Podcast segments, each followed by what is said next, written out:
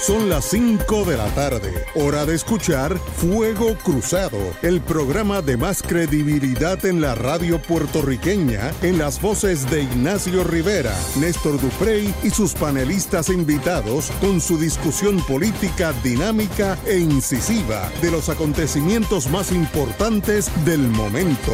Fuego Cruzado comienza ahora.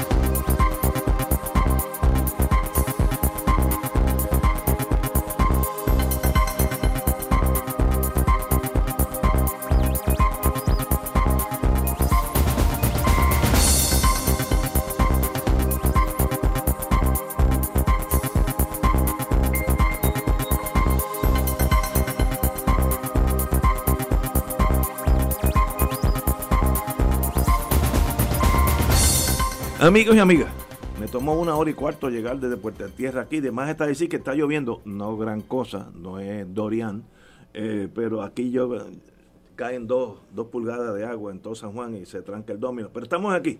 Qué bueno que está Wilma Reverón. Buenas tardes. Muy buenas tardes. Y para los que están transitando, la avenida Muñoz Rivera está inundada a la altura, justo a la entrada antes, a la milla de oro. está inundada a ambos lados eh, pero es un tramo pequeño. Y uno pasa, un tapón porque los carros. Sí, pero una vez uno pasa ese tramito, pues todo, todo fluye. Así que saquen la sombrilla porque la pueden necesitar en el día de hoy. Estamos esperando al representante Natal con T, a que sea una referencia, porque hay Nadal y Natal, y no creo que piensen igual. En pero el otro es sonador también, que este es representante. Eh, no, no, no el, el, otro es senador, ¿verdad? Senador Nadal Conde y representante Natal Conté. Y estamos esperando, así que lo esperamos. Debe estar igual que en Chumbao que yo. Bueno, antes que todo, eh, Dorian hizo ya su daño. Este, un oficial de las Naciones Unidas determinó que la isla de Abaco, Abaco, Abaco.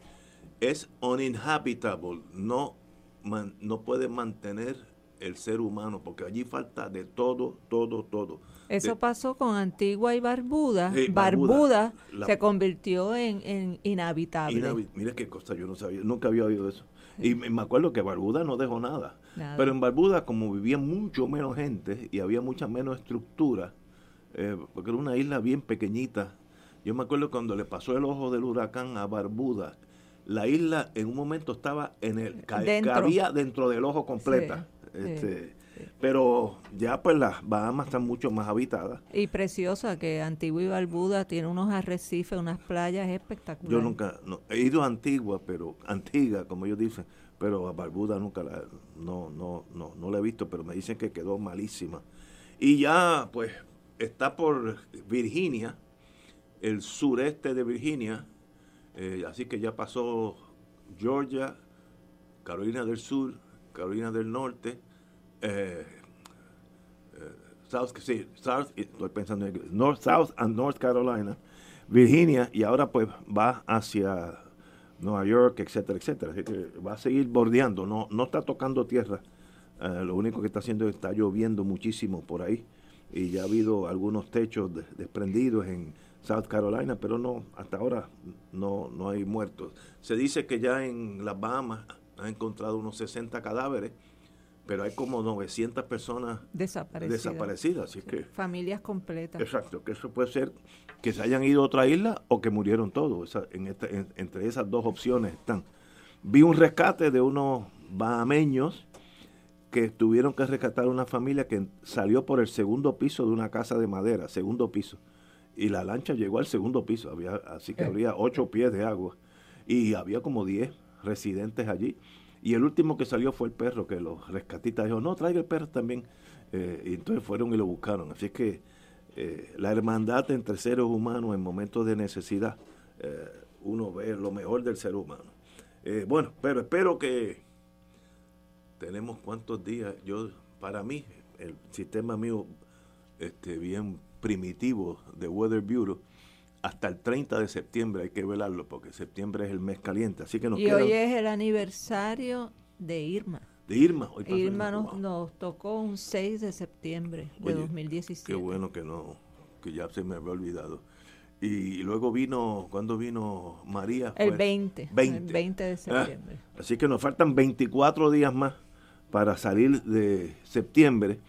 Ya para octubre ya Estados Unidos y el Atlántico se enfrían y eso pues desalienta a las muchachas que salen de África, eh, porque el frío es el, antídoto a las tormentas. Así que esperemos que no pase nada, pero toda la ayuda, toda la ayuda que le, que le demos, toda la ayuda que le demos a las Bahamas, pues nosotros que pasamos por eso también sabemos lo que vale en este momento. La Coca-Cola dio un paso adelante y mandó unos envíos aéreos ya con generadores, etcétera, lo que le están pidiendo uh, salió en la prensa una lista de las cosas que de prioridad, generadores, flashlights, eh, etcétera, etcétera. Y la Coca-Cola a Puerto Rico mandó dos aviones eh, a, la isla, a una isla, la isla vecina, eh, que no se afectó. Y de ahí pues la llevan en, en, lancha a, a, a Baco. Así que ayudemos. Yo, como estamos en el viejo San Juan, Wilma y yo, eh, cuando uno se acerca a la al Congreso, estoy pensando en inglés, el Capitolio, al Capitolio eh, hay unos anuncios para poder dejar víveres allí, eh, de, comestibles enlatados, no vayan a dejar allí un, un, un bistec, un tú le, tú, le dejarías algo en manos del, problema, del gobierno de Puerto Rico. Ese punto tuyo, yo lo pensé esta mañana. De verdad, de verdad, si yo le entrego una caja de sopa X, yo puedo dejarla allí y estar seguro que eso va a llegar a las Bahamas. Y eso yo tengo esa duda. Y lo digo con la mejor buena fe, no estoy criticando. Yo estoy seguro que llegaría, pero si yo tengo la duda, eso sí afecta la, la recolecta. Porque tú dices, espérate, espérate. Mejor es vía la Coca-Cola o la Cruz Roja o los rotarios, el que sea, que no sea... Los rotarios ya empezaron. ya los rotarios empezaron. Bueno, pero yo tuve esa duda y dije, espérate, espérate, eh, porque yo me acuerdo... Yo enviaré por otros, otros medios, pero nada que tenga que ver con el gobierno de Puerto Rico, porque la experiencia bueno, el de que vivimos con, Lo de sí. ¿Qué pasó? Y, y en eso la prensa ha fallado. ¿Por qué no mandan un periodista a Curazao a que fotografíe lo que nosotros dejamos, según nosotros, una barcaza lleno de comestibles. Una barcaza es mucho dinero. Pregunta, yo detective del Scotland Yard, ¿esa barcaza todavía está allí? Pregunta. Segundo, si, si se fue, ¿se, ¿se fue con los comestibles? ¿A dónde se fue? ¿O la vendieron allá en Miami? ¿Sabe? ¿Qué hicieron los muchachos que tenían control de esa barcaza? O, está allí con la comida dañada, que también es otro pecado, ¿no? Pero eh, nadie, eso es un misterio, curazao, y lo que dejamos allí es como que nadie quiere hablar de eso, como, ¿sabes? No, no, no toque ese tema, no, hay que tocarlo, porque eso afecta a las recolectas de ahora. Yo lo, tomo esto casi personal, porque nosotros que hicimos varias brigadas para llevar ayuda al centro de la isla principalmente, eh, tuvimos que hacer muchísimos trámites, por ejemplo, para conseguir las paletas de agua que traía FEMA. Y entonces había como toda una burocracia eh, para conseguir las comidas que estaban dando en el choliseo. Era, uno tenía que, tener hasta contactos para conseguirlas. Eh, y entonces cuando uno llegaba, por ejemplo, cuando fuimos al barrio Tetuán en Utuado, que no había ido nadie, donde las carreteras algunas de ellas este, lo que quedaba era la mitad de la carretera porque la otra mitad se había ido deslizamiento tierra abajo, eh, donde no quedaba un poste, un palo parecía como las películas que uno ve después de un ataque atómico. Eso es lo que parecía Utuado, el centro de la isla. Eh, y nosotros llegamos allí con agua y comida y, y la gente allí no había pasado nadie, estábamos ya en la segunda semana de octubre, más o menos era, la primera semana de octubre. Habían pasado dos o tres semanas desde el huracán. Y entonces yo ver como, como hemos visto todos los puertorriqueños, esas miles de aguas en el, en el aeropuerto de Ceiba que se perdieron, eh, los, los vagones con comida que se pudrieron o que se expiraron, eh, y haber visto a las personas en Utuado, en las quebradas, eh, poniendo como unas cañas para coger agua, para poder lavar, para poder bañarse, para y, tomar. ¿Y cuánta gente murió en este país por leptospirosis que no se sabe a ciencia exacta porque no tenían acceso a agua potable? La gente estaba tomando agua de donde viniera. Eh, para mí eso es una negligencia tan criminal lo que hizo este gobierno con la ayuda que se recibió, que yo no se los perdonaré jamás. Y, y no voy a depositar mi confianza jamás y nunca en este gobierno eh, que ha sido tan criminalmente negligente con las necesidades urgentes, las crisis humanitarias de este pueblo.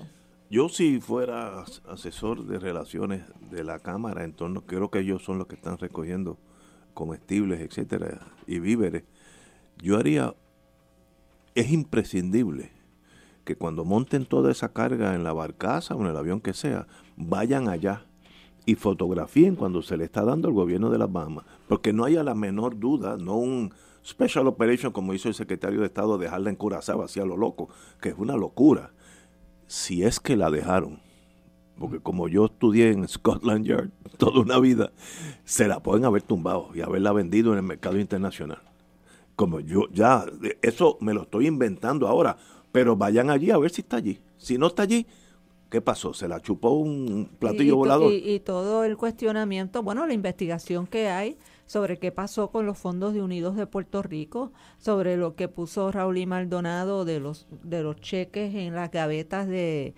del, del ex gobernador Ricardo Rosselló, eh, eso no se ha clarificado, hace una investigación del FBI. Ahora mismo, en Honduras, en Honduras, que no es el modelo de democracia del mundo, eh, la ex primera dama, la, la, la, esposa de que fue presidente Porfirio Lobo, le acaban de meter 58 años de cárcel por haber cogido un dinero que estaba destinado a los niños hondureños para compra de calzado y otras cosas y, y haberlo utilizado para su propio beneficio. Y aquí vemos como aquí se denunció que Unidos por Puerto Rico eh, aparentemente hubo unos señalamientos de malos manejos de fondos que implican directamente a la primera dama y aquí no pasa nada, igual que toda esa eh, gira de prensa que dio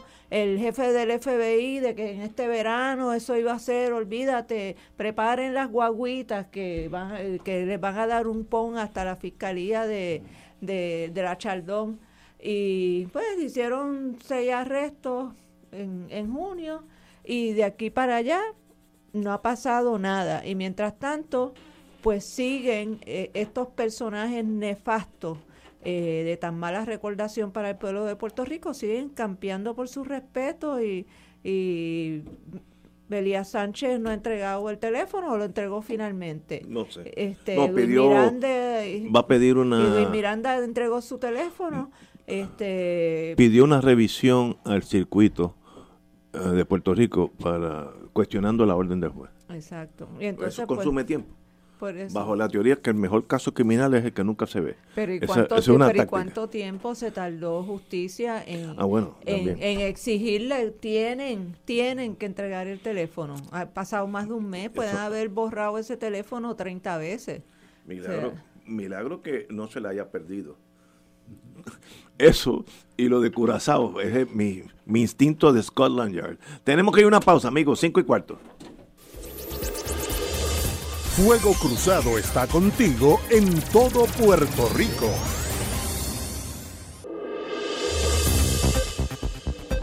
Y ahora continúa Fuego Cruzado. Amigos y amigas, eh, volvemos a hablar sobre una tragedia que al padre que le suceda algo así, pues eso mancha al ser humano para siempre. A mí me mataría, lo digo con toda sinceridad. Y es que en el ajetreo diario de uno, uno deja los bebés en la parte de atrás, en los car seats, la temperatura sube a 150 grados Fahrenheit y pues el niño muere de, de calor. Esto pasó el año pasado, pasó este año y de verdad no sé qué se si uno fuera gobernador o dictador del país, ¿qué uno puede hacer? Eh, yo estoy seguro que ninguno de esos dos casos, el anterior creo que era hasta un fiscal. y eso este, fue hace como más de, más de, no fue el año pasado, fue antes. Dos años, dos o tres años. Y este fue una persona que trabajaba en Medtronic. Eh, y sencillamente, ¿qué se puede hacer? Eh, es una tragedia. Ahora, nosotros, en el mundo latino, nos gusta arreglar las cosas con leyes y cosas. Y esa ley ya existe. Y como dijo aquel primer ministro González, el primer ministro de España, ¿cómo se llamaba? algo González. Felipe. Felipe González. Él dijo que en las cortes españolas pasaba algo que él, él estaba totalmente en contra, que era que con pasar una ley se arreglaba un problema social. Mire, usted puede tener la ley más perfecta del mundo, que diga que la escuela debe llamar a la media hora, pero si no tiene la infraestructura para que eso pase, pues nadie llama. La ley está preciosa. Estoy seguro que se la copiaron de algunos estados donde ya existe. Y yo sé que existe porque hace cinco años hubo un invierno. Yo tengo una hija que vive en New Hampshire. Y aún viviendo en New Hampshire era un invierno crudo. Imagínense lo que estoy diciendo ellos le llamaban el Siberian Express, porque venía el aire por el polo de Siberia, brincaba el polo y caía en Nueva Inglaterra, así que aquello era parte de Siberia. Y se vino aquí, nos fuimos a Cabo Rojo, por allá abajo, en las playas, con sus dos nenes. Y estábamos en la playa, me acuerdo. Ellos encantados del sol, imagínate, de Siberia al sol, eh, y las playas tan lindas que tenemos. Y momento recibió en el celular de ella, eso fue delante de mí de la del sheriff de ese county. Dijo, señora Peguri, sí, diga usted, mire el sheriff tal, assistant sheriff. Eh, es que sus hijos no están en la escuela. Ay, mire, se me olvidó decirle a ustedes. Ellos están conmigo aquí en Puerto Rico. Ah, no se preocupe, etcétera, y engancharon. La ley es la misma, pero allí hay un proceso burocrático o tienen los medios para que ese policía llame. Porque si la ley existe, en un vacío y no hay la forma de que eso suceda, pues no sucede y, pasan estas tragedias que digo, peor tragedia que esta no creo que haya una. Esto es una cosa espantosa. Pero la, el remedio legislativo no soluciona este problema. Le, le, pueden cancelar la licencia a esta escuela, etcétera, y mañana, va, pues Dios no lo quiera, va a pasar lo mismo. ¿Qué uno hace? ¿Cómo se concientiza ese ser humano que llega con prisa? Eh, un fiscal que llegó, estoy seguro que a las 9 de la mañana ya lo estaban esperando, eh, con expedientes en la mano, ¿sabe? Y uno se envuelve tanto en lo insignificante que se olvida, se olvida del hijo de uno. Así que de verdad que no, no le veo solución a, a, esto, a estos problemas y pasar una ley más o un reglamento más no soluciona nada. Wilma. Eh, esto es una tragedia de unas dimensiones tan terribles para cualquier persona que tenga hijos, como tenemos nosotros, hijos y nietos, a los cuales cualquiera de ellos que le pasara cualquier cosa sería verdaderamente devastador para nosotros.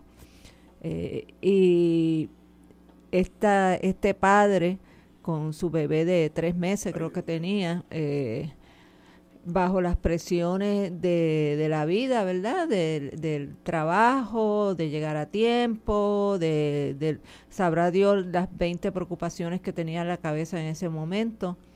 Eh, y dada, pues también hay algo de, de que no hay, por ejemplo, un sistema de, de patrullajes en los estacionamientos de estos eh, grandes negocios. Eh, no el, la, el sitio que tiene el cuido está bajo unos protocolos del Departamento de Servicios Sociales. Eh, por ahí en, la noticia está eh, mencionada la ley que los cobija, creo que es la 173, si no me equivoco, 193, eh, y donde le establece una responsabilidad a estos cuidadores de cuando no llega un niño, verificar por qué no llegó Eh, y en este caso, pues eso no, no funcionó, no hubo, se supone que tengan tres personas a las que puedan llamar para decirle, mira, este... El, Eso dice la ley. El nene no llegó, si en media hora no ha llegado... Padre, la madre, un abuelo, lo que sea, tres, números. Tres números. Este, y eso no funcionó en este caso. Eh, y es una lección que estoy seguro que ellos no olvidarán jamás, que no les volverá a pasar jamás, eh, si es que no pierden la licencia de esta de una vez y por todas. Eh, pero que hay como que crear algún tipo de conciencia ciudadana en ese sentido, porque eh, ya este es el tercer caso en Puerto Rico en los últimos cuatro o cinco años. Está el de la doctora, de creo que fue en Dorado, que, que eso sí que también es, imagínense, una madre que se le olvide que, que su hija está en el carro y era una niñita un poco más grande parece que desafortunadamente estaba dormida o algo y, y nuevamente eh, las presiones que imponen algunos tipos de trabajos y profesiones en la gente a veces son hasta inhumanos. Eh, así que uno lo que puede decir es eh, ese sentimiento de, de compasión con, con este padre y con esa familia que están pasando por esta tragedia eh, un llamado a que las personas que tienen a su cargo el cuidado de niños estén conscientes de que tienen una obligación de ley de cumplir con estos protocolos para que no vuelva a suceder un caso como este eh, y definitivamente pues hay que de alguna manera eh, a esos padres eh, recién paridos hacerles crear conciencia de, cuán importante es que no dejen que lo, que lo inmediato eh, les quite la vista de lo importante, ¿verdad? Que, lo importante son sus hijos, esos seres humanos que están bajo su cuidado. Eh, y el trabajo, el trabajo va a estar ahí o no va a estar si lo despiden a uno si llega tarde, pero, pero el trabajo, pues uno se busca otro trabajo, el hijo es irreemplazable.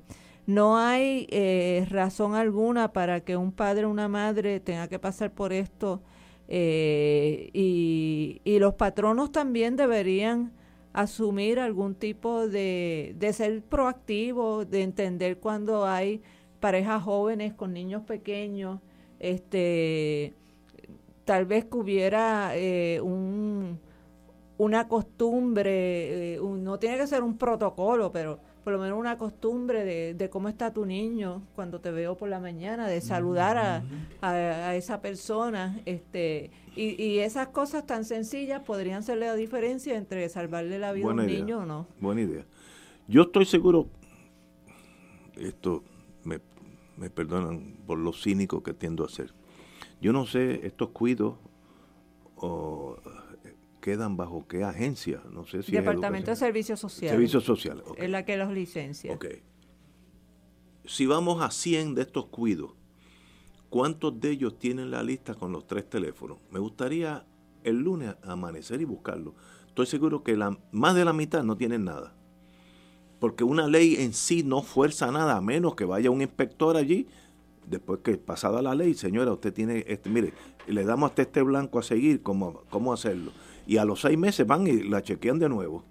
Pero si, si el Estado no tiene la fuerza o la capacidad económica de tener estos inspectores, una ley es una ley y no pasa nada, se queda en los libros como se quedó esta. Se supone que esos cuidos eh, que están licenciados se hagan unas inspecciones periódicas. Sí, y de hecho la, la propia ley dice, el propio reglamento que, que tiene que ver con la ley, dice que cuando un, eh, un cuido eh, tiene un inspector asignado, que ese, ese inspector asignado no debe estar más de cuatro años con un mismo cuido. ¿Por qué?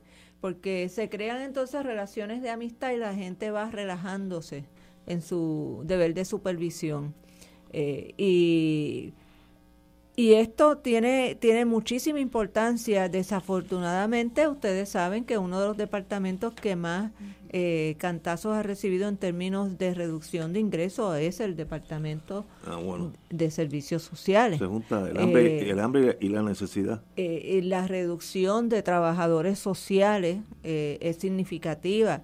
La carga que tienen estos trabajadores sociales eh, es una cosa pero monstruosa en términos de, de, población que tienen que atender por cada uno de esos trabajadores sociales que tienen que además eh, tienen todo lo que tiene que ver con, la, con las querellas por maltrato infantil eh, y, y yo creo que esa es una agencia de cual prácticamente no se ha dicho nada en los últimos tiempos.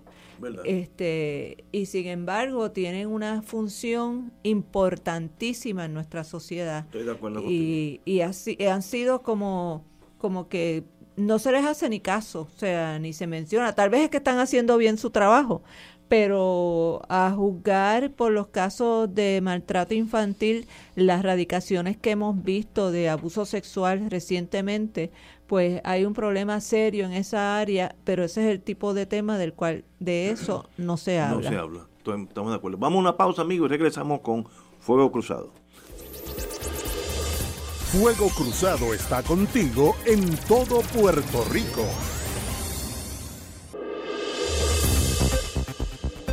Y ahora continúa Fuego Cruzado.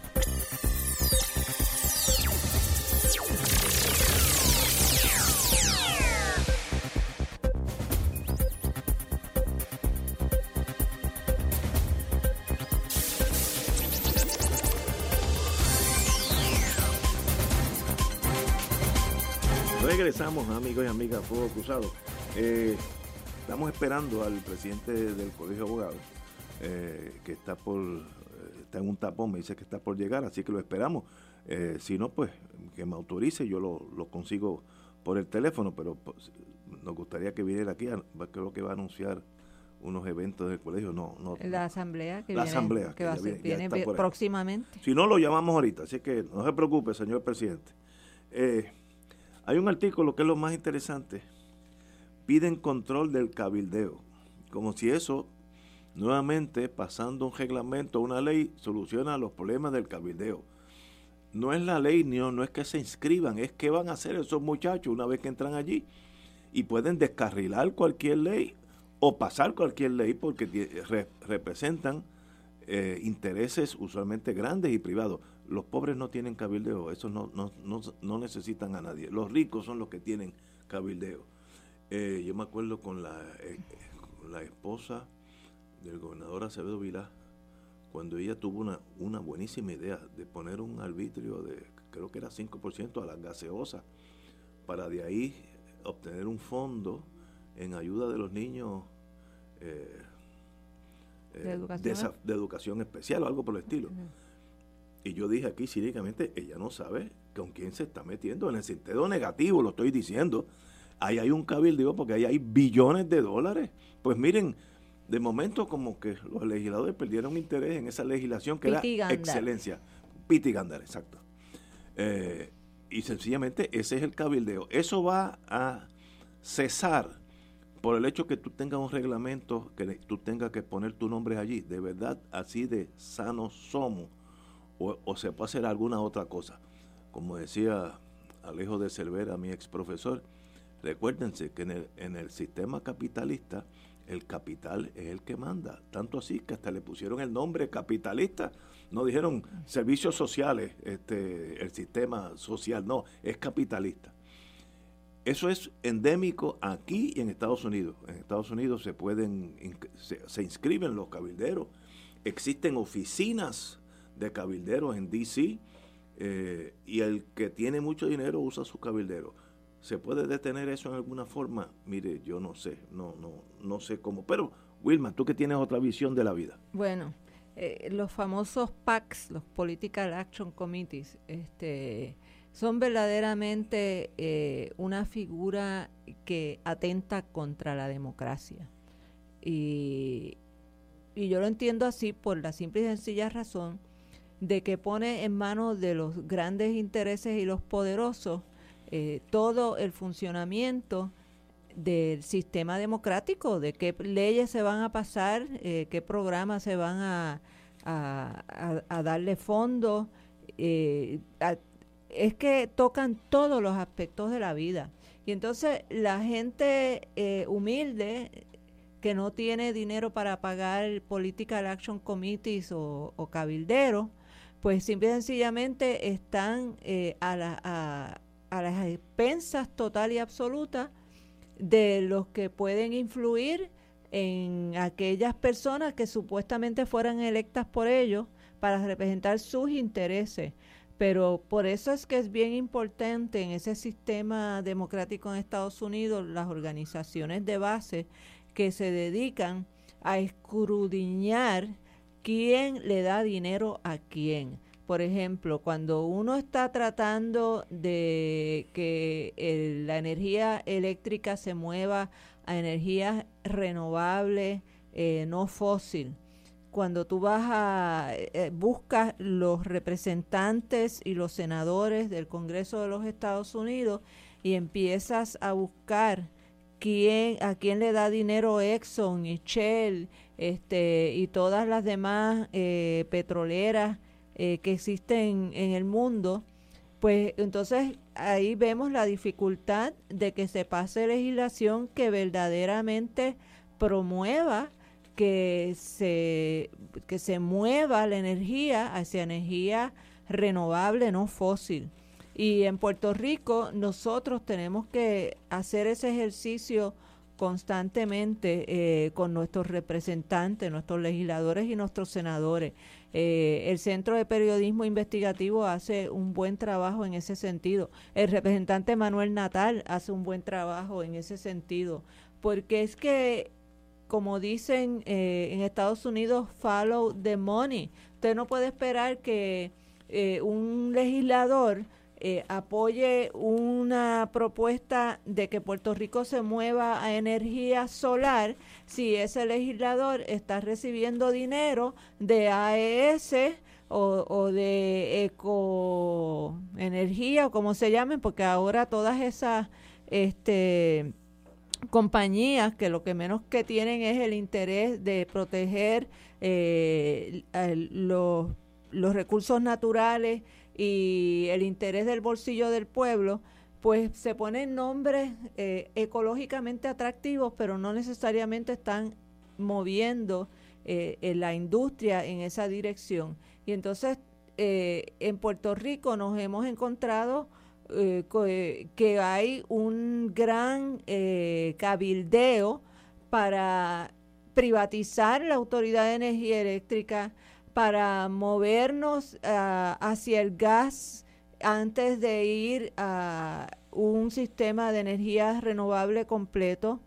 Y cuando vemos quiénes son los legisladores y buscamos quiénes son los que le están dando dinero, pues ahí vamos a encontrar la contestación de por qué nos da tanto trabajo de que el gobierno de Puerto Rico y la legislatura, esas dos ramas que son la que ejecuta y la que establece eh, las leyes para que supuestamente se cumplan, pues están en los bolsillos de los que tienen los intereses de que se privatice la autoridad. Y ese, ese artículo, ese estudio que acaba de sacar eh, Ramón Cao eh, sobre lo que implica la, el acuerdo que quieren pasar a través de la jueza Taylor Swain, como el acuerdo para la reestructuración de la Autoridad de Energía Eléctrica, de la deuda de la Autoridad de Energía Eléctrica, ese artículo es, es una bandera roja del grande de la isla, porque lo que nos está diciendo es que todo nuestro futuro así va a estar completamente comprometido y sin ninguna posibilidad de poder verdaderamente eh, echar el país hacia adelante en un desarrollo económico sustentable y sostenible, porque vamos a estar, eh, además de ya la hipoteca que nos impusieron con los bonos de cofina, ahora vamos a tener también la hipoteca que nos, va, que nos quieren imponer con el acuerdo de reestructuración de la Autoridad de Energía Eléctrica que no tiene ningún otro objetivo que no sea privatizar la autoridad para garantizar eh, las ganancias de esos sectores privados que están interesados en adquirir la generación de energía en Puerto Rico. Eh, es, es un escándalo. Nosotros deberíamos de la misma manera que nos tiramos a la calle para pedirle a Ricky Rosselló que renunciara, deberíamos estar ya empezando a marchar en las calles en oposición a eso que quieren hacer con la Autoridad de Energía Eléctrica porque nos hipoteca el futuro a todos estoy de acuerdo contigo. Y vamos, estoy viendo aquí, eso es lo bueno de la prensa, que, tira cosas que rebotan en uno. Como China no tiene cabilderos hasta ahora, China tiene un gobierno centralizado, mucho más efectivo. China decidió ir en busca de la energía solar. Solar. Solar. Yo creo que es una idea que, no hay que debatirla de lo, de lo buena que es. China invirtió en esta década, del 2000 hasta hoy, 758 billones de dólares en inversión en energía solar. 758 billones. Estados Unidos, 556, menos de la mitad. ¿Por qué? Porque Estados Unidos choca la industria del carbón, Pensilvania, West Virginia, todos esos estados eh, que tienen senadores, la industria del petróleo, desde Luisiana hasta Texas, etcétera, etcétera, la industria del gas, gas, eh, gas licuado, que es otra industria gigantesca, se oponen a invertir en energía solar porque mientras más energía solar haya, menos dinero van a hacer ellos. Y entonces mandan sus muchachos, gatilleros profesionales. Como eh, aquel señor que trajeron en Higgins, ¿era? Higgins, Higgins, sí, sí Higgins. Eh, y entonces ahí tenemos el número. China invirtió 758 billones para buscar energía solar. Estados Unidos ha invertido 556, teniendo mucho más dinero.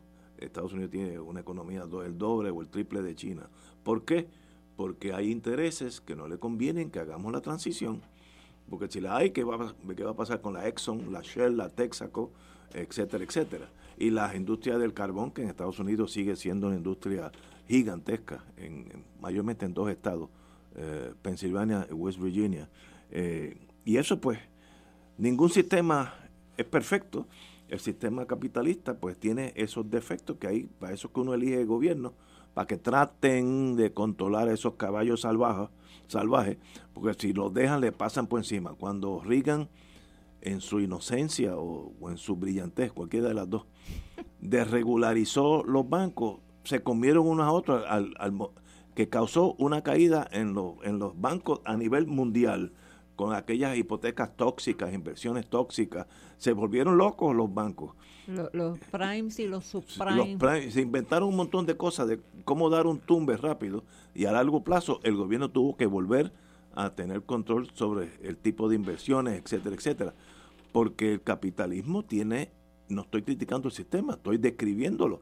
Esa, esa esa facultad de que mientras más yo corte esquina, más dinero hago y por tanto mis accionistas van a estar más felices, por tanto corta la esquina. Y eso si no hay control, te quedas sin esquina, un momento dado se queda un bizcocho sin esquina, redondito, porque le has cortado todas las esquinas.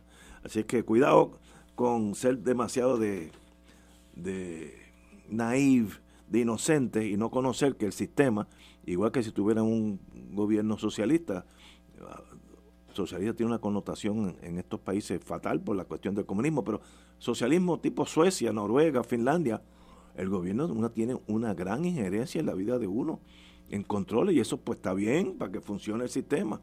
Yo no tengo problema con eso, siempre y cuando que no estén los intereses creados jalando para su lado, que es uno de los problemas que tenemos en Estados Unidos y en Puerto Rico en, en la misma escala. Tenemos que ir a una pausa, amigos. Fuego Cruzado está contigo en todo Puerto Rico.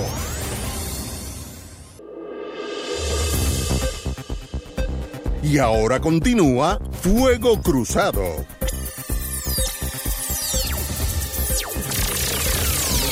Tenemos un aniversario muy poco conocido, pero de alguna importancia. Compañera. Sí, hoy gracias al compañero que nos mantiene con, con la historia al día, este Lozada, en Twitter, nos está recordando que hoy, eh, en 1979, el presidente Jimmy Carter indultó a los nacionalistas Oscar Collazo, Lolita Lebrón, Irving Flores Rodríguez y Rafael Cancel Miranda. Andrés Figueroa Cordero ya había salido de la cárcel por, por una afección de cáncer que fue lo que le quitó la vida.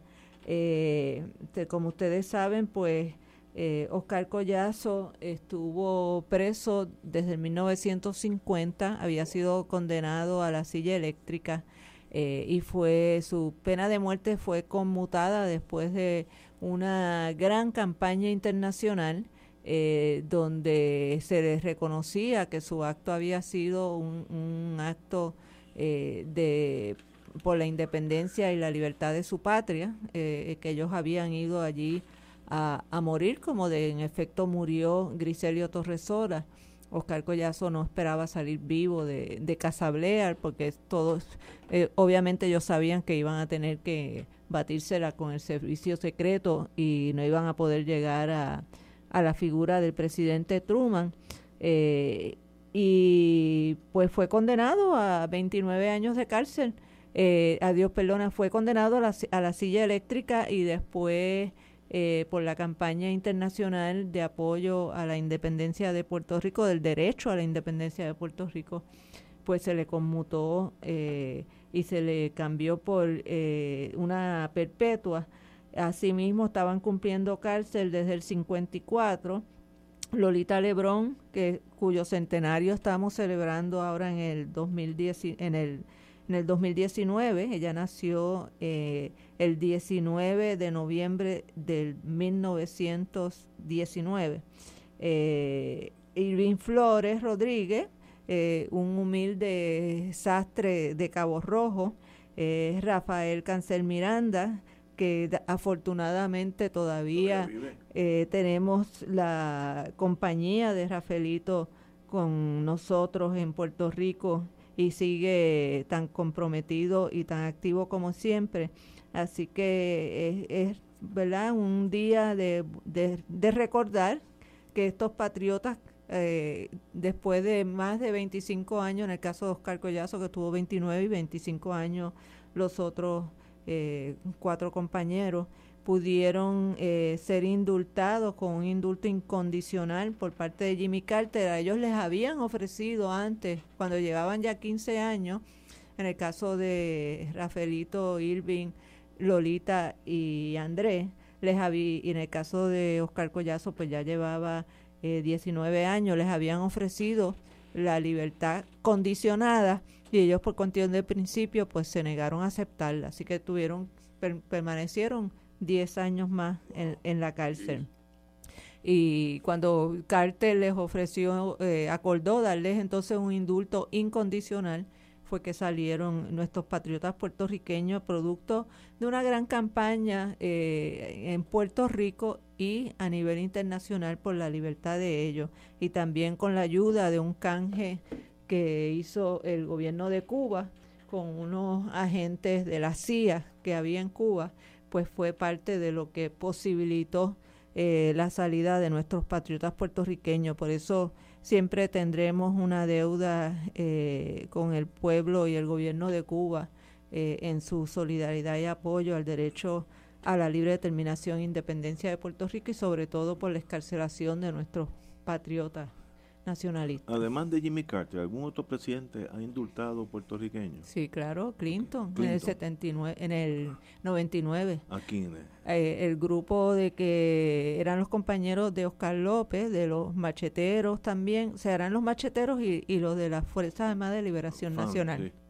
El grupo de Farinacci, este, eh, fueron, eh, ese grupo salió en el en el 1999, perdona, eh, exacto, ellos cayeron presos en los 80, cumplieron 19 años de cárcel, ahí fue que salieron las hermanas Rodríguez, Ricardo Jiménez, eh, Juan Segarra Palmer, eh, Norman Ramírez Talavera, Dircia Pagán, este, Luis Rosa, eh, todo ese grupo. Un, grupo grande. Un grupo grande salió en el en el 99 por un indulto, eh, ese fue condicionado de, de Clinton.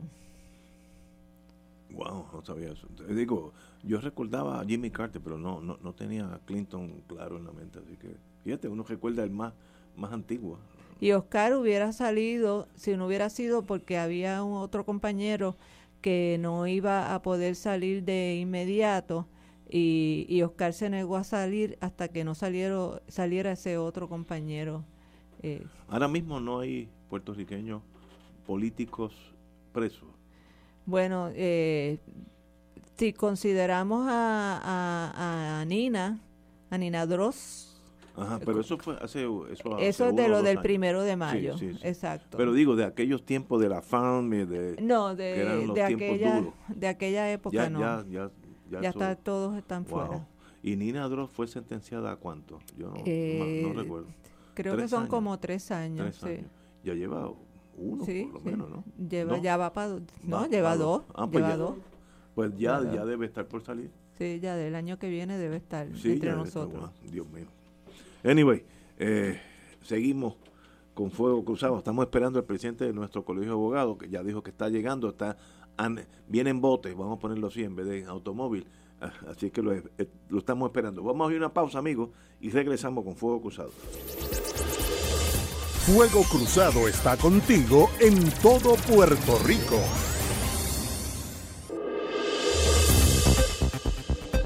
Y ahora continúa Fuego Cruzado. Amigos y amigas, regresamos a Fuego Cruzado. Son las 18 horas, aquellos que están en el espionaje y usan hora militar. Tenemos con nosotros el distinguido amigo y presidente de nuestro Colegio de Abogados, Edgardo Román. Muy buenas tardes, señor presidente. Buenas tardes, siempre es un privilegio compartir estos espacios. Buenas tardes, Wilma. Este, buenas tardes. Venía escuchándolos en, la, en el carro, me excuso con ustedes, quería estar antes, pero, este país tropical llueve un poco y se atapona todo el camino y, de Miramar aquí me tomó una hora. Una hora. Yo llegué aquí a las 5 menos 3 yo estaba en casa como a las 4 menos cuarto, que es en Puerto Tierra, y cuando vi que empezó a llover, ahí mismo, pues ya, ya yo conozco, y por poco llegó tarde. Pues aprovecho y le doy un saludo a todos los que están en el tapón, eh, que nos van a escuchar, van a escuchar el programa completo de, punta a punta, porque está bien congestionado el camino. Vamos a hablar de la asamblea del Colegio de Abogados y Abogadas de Puerto Rico, la asamblea número 179 señor. Wow, ya tenemos mayoría, mayoría de edad. Hace un tiempo, desde 1840, está el Colegio de Abogados eh, presente en la sociedad puertorriqueña. Este año son nuestros 179 años, nos sentimos muy orgullosos de ellos. Y la próxima semana, el jueves, el viernes y el sábado, tendremos la asamblea y convención del colegio. Y, hemos querido en esta ocasión eh, dedicarla al tema de este de la, del paso generacional, de los cambios en la tecnología eh, que está muy presente ahora con los proyectos de eliminar el papel eh, que ha ocurrido, previamente había ocurrido en la, jurisdicción federal, ahora en la jurisdicción estatal estamos viendo procesos de digitalización, de, de, litigio, incluso a través de, de videoconferencias. Eh, lo hemos visto con el registro de la propiedad, con el Departamento de Hacienda, las planillas estas de caudal relicto. Eh, queremos trabajar el tema del desarrollo tecnológico como un tema, como un eje central de la Asamblea. Eso es indetenible. Eso, lo, los seres humanos más retrógrados, lo único que pueden hacer es retrasar la realidad. Porque la realidad electrónica es algo que nos hace la vida más sencilla ya yo no tengo caso. Yo Cuando funciona. Cuando funciona. Por supuesto.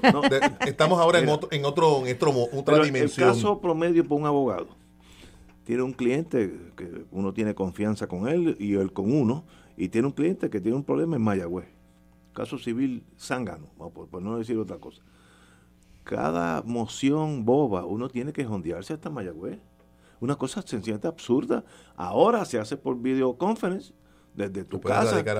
Muy bien, pero excelente. Eso es indetenible porque si no va a tener que ir a Mayagüez cinco veces antes del juicio, porque en lo civil hay vistas y vistas y este, la conferencia inicial. Sí, la conferencia inicial. imagínate, eh, eso para una vista. en la ocasión es lo que tenemos que lo que queremos hacer es inspeccionar un expediente. Ver que se había escrito, pues uno pues tiene acceso al expediente de manera electrónica y ciertamente me parece a mí que eso es un adelanto importante. Naturalmente sabemos que los dolores de parto siempre están presentes y en muchas ocasiones enfrentamos problemas en la, en la, la cuestión tecnológica, de accesibilidad, etcétera, como también, y hay que decirlo, eh, estos cambios tecnológicos han tenido un costo para un sector de la población, sobre todo el sector ya un poco mayor, eh, que no necesariamente cuentan con el equipo eh, tecnológico o con los asistentes en la oficina, que pues nos parece que es importante traer todos esos elementos de que incluya incluso la sensibilidad, de que los cambios tecnológicos tienen también sus consecuencias con respecto a algunos sectores, para otros no, para los más jóvenes esto es totalmente normal. No compraron un libro, ellos leían en la computadora, pues hacen ahora todo en la, en, la computadora. No es lo único que vamos a hacer en la asamblea, me parece importante señalar. Eh, Empieza este jueves. Este próximo jueves.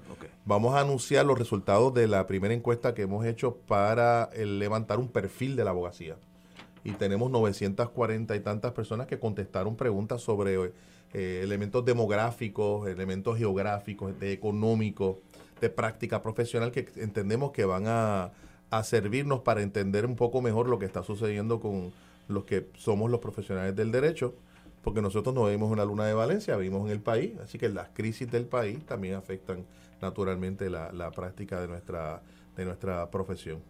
Eh, como dije, el jueves 12 a las 8 de la mañana comienza el registro de asamblea y fotos ID. ¿Qué quiere decir? Bueno, que hay personas que aprovechan la ocasión para, cambiar su tarjeta de ah. identificación del colegiado. Y pues, de hecho, hay personas que quieren todos los años cambiarla para tener la firma del presidente o la presidenta del momento. Esas cosas ocurren. Yo soy AGB, yo no quiero cambiarla porque estoy delgado y con pelo negro. Eh, ah.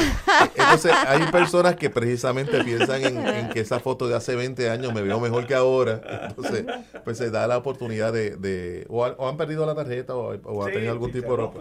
No, nosotros yo soy el grupo que las lava con la ropa Exacto. y la pone en la secadora y entonces esa cosa pues, Yo tuve una perra bulldog que le gustaba el plástico por, cuando estaba creciendo por los dientes y un día cogió la, la, tarjeta mía del colegio y la hizo espagueti.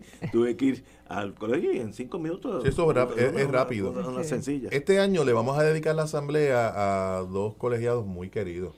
Eh, son dos personas totalmente distintas porque representan diferentes grupos dentro del colegio. Eh, le vamos a dedicar la asamblea al ex juez Enrique Taboa que fue cantante, con el guitarrista, guitarrista. Guitarrista de primera. Ciertamente se ha destacado en elementos cultural. Eh, y viene de la judicatura, es de la región de Arecibo, que es donde estuvo trabajando. Rafael Enrique, ¿no? Rafael Enrique Taboa, es el mismo, ese mismo, alias Quique Taboa. Eh, pero también se la vamos a dedicar a otra abogada, que se ha destacado en otro ámbito del mundo del derecho, que es la compañera Josefina Yossi Pantoja. Ah, sí. Pantoja, pues es una mujer con un gran compromiso social y lleva 42 años, no suena poco, pero ¿verdad? es impresionante, 42 años en servicios legales de Puerto Rico, dando servicio a las personas indigentes del país. Y, nos llena de mucho orgullo traer una mujer con tanto compromiso social, identificada con las causas más nobles del país. Ella ha sido puntual en, los casos de educación especial. Ciertamente. Eh, ella también es muy importante en las luchas de las mujeres a través de la Organización Puertorriqueña de la Mujer Trabajadora. Eh, también estuvo activa, por ejemplo, ella ha sido parte de la Junta Directiva de la Casa Protegida Julia de Burgos. O sea, yo sí tiene una hoja de, de vida eh, de servicio a su pueblo, a, todas las causas de, de, los sectores más vulnerables de nuestra sociedad, que verdaderamente se merece todo el reconocimiento de, de su pueblo. Y eso es lo que queremos hacer. Eh, en la asamblea, además del elemento tecnológico, siempre están las expresiones del compromiso social del colegio, que nos acompaña desde 1840, cuando los que constituyeron la entidad se repartieron las causas de los pobres, que fue lo primero que hicieron. Y hay una serie de foros, y lo quiero comentar porque son abiertos al público. Eh, de manera gratuita nos pueden acompañar allí en el Caribe Hilton. Y hay uno de ellos tiene que ver con el tema de la niñez, el, tema del abuso sexual, y nos parece, tiene una serie de especialistas y expertos en el tema.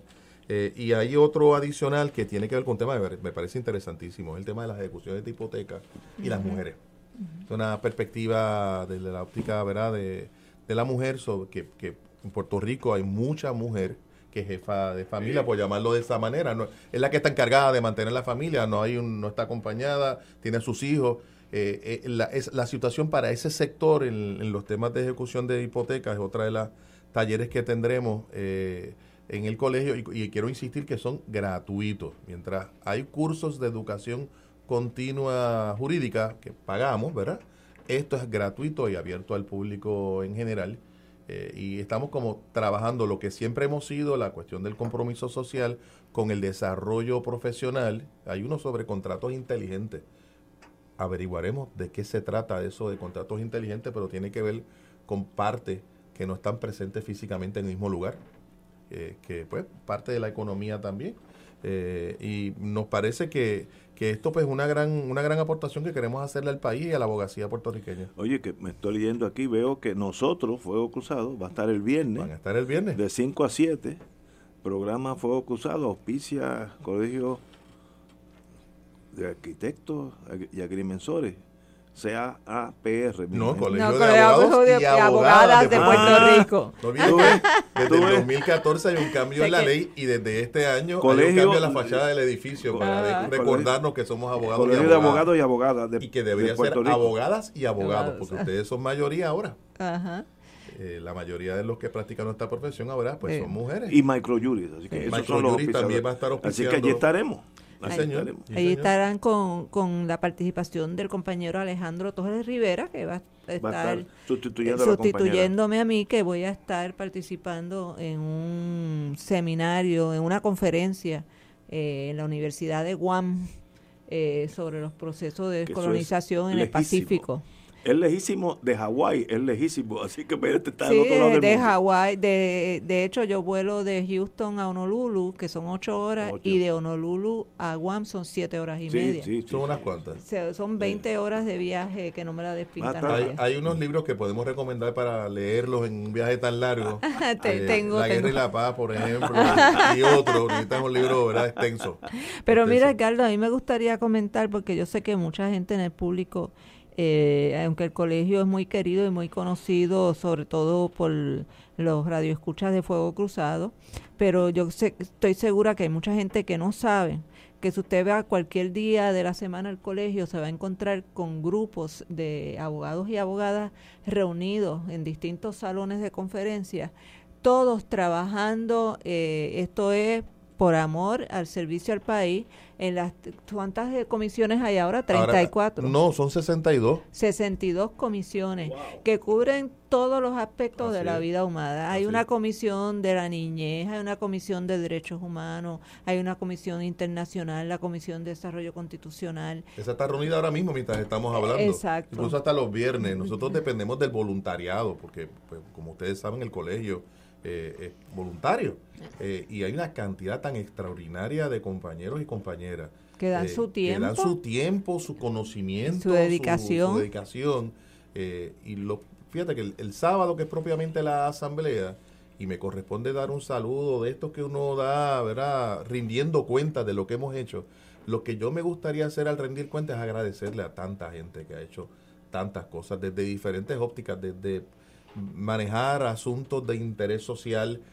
Por ejemplo, cuando tuvimos el tema este de la, el residenciamiento del gobernador, el informe que se preparó en el colegio fue voluntario, fueron tres eh, profesores, compañeros, que lo hicieron de manera voluntaria. Cuando fuimos luego al tribunal como amigos de la Corte, en este caso, en el caso del Senado contra el gobierno de Puerto Rico, el compañero Duce hizo este trabajo de manera voluntaria con otros abogados que nos dieron eh, eh, una, una mano que me parece a mí extraordinario. Ahora, de manera voluntaria, también nacen nuevos grupos. Eh, de hecho, acaba de, el sábado 14 lo vamos a dar a conocer, un grupo de abogados preocupados por esto de que estamos haciendo ahora de las comunicaciones y los podcasts son el sustituto de la radio. Eh, porque es la transmisión a través de las redes sociales. Y vamos a tener el inicio del podcast del Colegio de Abogados Abogadas de Puerto Rico. Ese, ese sábado hay otro grupo que estaba trabajando con, esto es tecnología, pero es muy útil, eh, con el, los llamados app. Ah, para, para, los celulares vamos a tener el app del Colegio de Abogados, lo vamos a lanzar en la asamblea, eh, que, que son elementos que se unen a los temas de desarrollo constitucional, a los temas de defensa de los derechos de la, de la mujer, de los niños, de las personas de mayor edad. Eh, en esto del tema de las personas de mayor edad, que es un tema que me parece importante para la población en Puerto Rico ha envejecido, y la del colegio, por cierto, también. Eh, tenemos una alianza con AARP, sí, eh, siempre me confundo con la sigla, y de hecho ellos van a auspiciar unos eventos con Mario Ampabón en la asamblea, abierto de manera gratuita al público, un monólogo que va a presentar allí que tiene que ver con este tema de, del envejecimiento. Así es. Los abogados también se pueden beneficiar de tomar los cursos, eso que tenemos que coger cada dos años. Cada tres años, 24, 24 tenemos que hacer. Eh, y ustedes dan cursos durante esta... Todo el jueves y todo el viernes eh, hay cursos y hay becas para el que no pueda pagar, porque ciertamente estamos muy conscientes de que hay abogadas y abogados en situaciones precarias en términos económicos. Nosotros pues, se aprobaron una, una beca eh, para esas personas. Eh, hay cursos durante todo el día, desde la mañana hasta la, hasta la tarde, eh, de manera tal de que la persona pueda pues tomar su curso, luego quedarse quizás para un taller o para una actividad de las nocturnas, porque también tenemos espacios para compartir, encontrarnos con nuestros compañeros de clase o compañeros que hace tiempo no, no vemos. ¿Verdad? O con los que hemos litigado casos, pero uno desarrolla como quiera eh, una amistad y para escuchar Fuego Cruzado el viernes en la tarde allí en, el, Caribe Una de las cosas que yo más disfruto del Colegio de Abogados en estas reuniones es que hay gente que uno nunca ve, por ejemplo, abogados que practican en Mayagüez. Así es. O en Ponce, pues uno lo ve. De y allí pues los amigos estudiamos juntos, algunos ya son jueces, otros eh, están en otros menesteres, unos que dejaron la práctica legal en sí están en el mundo bancario los ve allí, nos damos un vinito, hablamos de los chismes de los últimos dos años que no nos veíamos. Es un, se pasa un rato muy, muy, bueno. Muy, bueno. y el baile. Y el baile va a ser el sábado en la noche con la orquesta de Don Periñón. Eh, también es un momento de compartir con la familia y con las amistades y con los demás compañeros de, del mismo y compañeras del mismo eh, eh, colegio, que me parece también un elemento pues adicional que nosotros siempre destacamos en, nuestra, en nuestras actividades. El, empieza el jueves. El jueves a las 8 de la mañana ya comienza el registro para los cursos. Ya cerca de las 10 de la mañana empezamos con los talleres. Hay un taller en la mañana y uno en la tarde. De tecnología, aquellos que ya tienen alguna cana y la tecnología nos asusta, pues mira, allí están. Sí, sí, este, sí. Technical Show. Eh, hay una demostración de Thomson Reuters. Eh, hay una, por aquí vi algo también tecnológico, que esos son los que me interesan, a ver si aprendo algo finalmente. Eh, bueno, yo, yo soy de la edad que empezamos con papel carbón, así que yo he hecho unas transiciones tremendas. Mira, el, monólogo de Marian Pavón el, mismo jueves a las 5 y 45, que está pensado para personas ya de más, de más, de 50 años, eh, se titula Suelta la libreta y coge la tablet. Porque esa es la realidad era del, del momento y queríamos traer ese, ese elemento que, que, tiene que ver con la cuestión generacional y con el asunto de la tecnología. Hay una demostración de Office, Office Depot, la, la tecnología eh, haciéndose sentir, y también eh, eh, podcast, pesos y contrapesos. Sí, vamos a tener tres podcasts, que no es otra cosa que programas similares a esto que estamos haciendo ahora de radio, pero en lugar de una cabina de una estación radial, eh, se hacen a través de las redes eh, digitales, Se, lanza eh, a través de, la, de las redes sociales y se escucha nada, se escucha en Puerto Rico, en Estados Unidos, en Canadá, en la Conchinchina. ¿En dónde es que tú vas a estar? En Guam. En Guam se escucharía el programa porque Casi no hay límite. Al, ladito de la Cochinchina, ¿no? No, pero tan lejos. Fuego Cruzado tiene sus podcasts eh, y los pueden accesar en, la página o, a través del Twitter de Fuego Cruzado eh, o en la página de Fuego Cruzado en, en Facebook también. Claro. Tenemos noche de premiación. Eh, este año nuestros amigos de la delegación de Mayagüez y de Ponce comparten el premio de las delegaciones del año, así que esperamos mucha gente tanto del sur como del, del oeste y queremos celebrarlo eh, con ellos. En esa ocasión tenemos una serie de premiaciones de diferentes textos jurídicos, eh, de obras jurídicas del año. Hay cuatro que se van a premiar y una serie de personas que han dado de su tiempo eh, para promover el conocimiento del derecho, el servicio y solidaridad entre la misma clase togada y ciertamente el, el, servicio a la comunidad. Ahí el viernes a las de 2 a 4 hay un foro que me interesa muchísimo, por un tema serio. Mitos sobre el abuso sexual a niños, niñas y adolescentes, auspiciado por la Comisión sobre los Derechos de la, de la Niñez. Y hay unos recursos extraordinarios. La doctora Yadira Carmona, eh, Hospital Pediátrico San Marcos, Santana, Andújar, red de albergues de menores, etcétera, etcétera. Así que lo que lo que apunta es una buena reunión, una asamblea extraordinaria. Así que qué bueno, señor presidente, que usted Nosotros los estamos este invitando a todos que nos acompañen. El sábado terminamos con la asamblea a las 10 de la mañana el sábado. Se reúne una entidad que llamamos amigos y amigas del colegio. Son personas que no son abogados, no son abogadas, pero le interesa fomentar lo que hace el Colegio de Abogados y están organizados en, este, en esta entidad eh, provocada por un discurso de Eduardo Lalo hace unos años atrás en una de las asambleas. Mira, Edgardo, una de las radioescuchas está preguntando si se puede ver el programa de la asamblea, que dónde pueden ver el programa de la asamblea. Pues nosotros vamos a estar transmitiendo, eh, eh, me imagino que, y digo me imagino porque no conozco el elemento técnico, a través de la página del colegio. La página del colegio, porque acostumbramos a nuestros eventos transmitirlos por, por internet, sino en la página de Facebook del colegio, que es una página que ya tiene sobre 20 mil seguidores. Eh, lo pueden, nos pueden ver allí, los diferentes eventos públicos serían transmitidos allí. Privilegio, señor presidente. Para mí también lo nos veremos, bueno, nos veremos en la asamblea, pero Fuego Cruzado estar allí viernes de 5 a 7. Allí lo vamos a en el Caribe Hilton. Y viendo. Así es, el Caribe Hilton recientemente eh, remozado. Sí, sí, sí. Estuve por allí hace unos días, está precioso. Así que es, la, es la primera asamblea que no voy en muchos años, pero que todo fluya bien. Y esperamos que cuando regrese de Guam podamos hacer algún evento en el colegio y nos cuente qué está ocurriendo por allá. Nos, interesa mucho.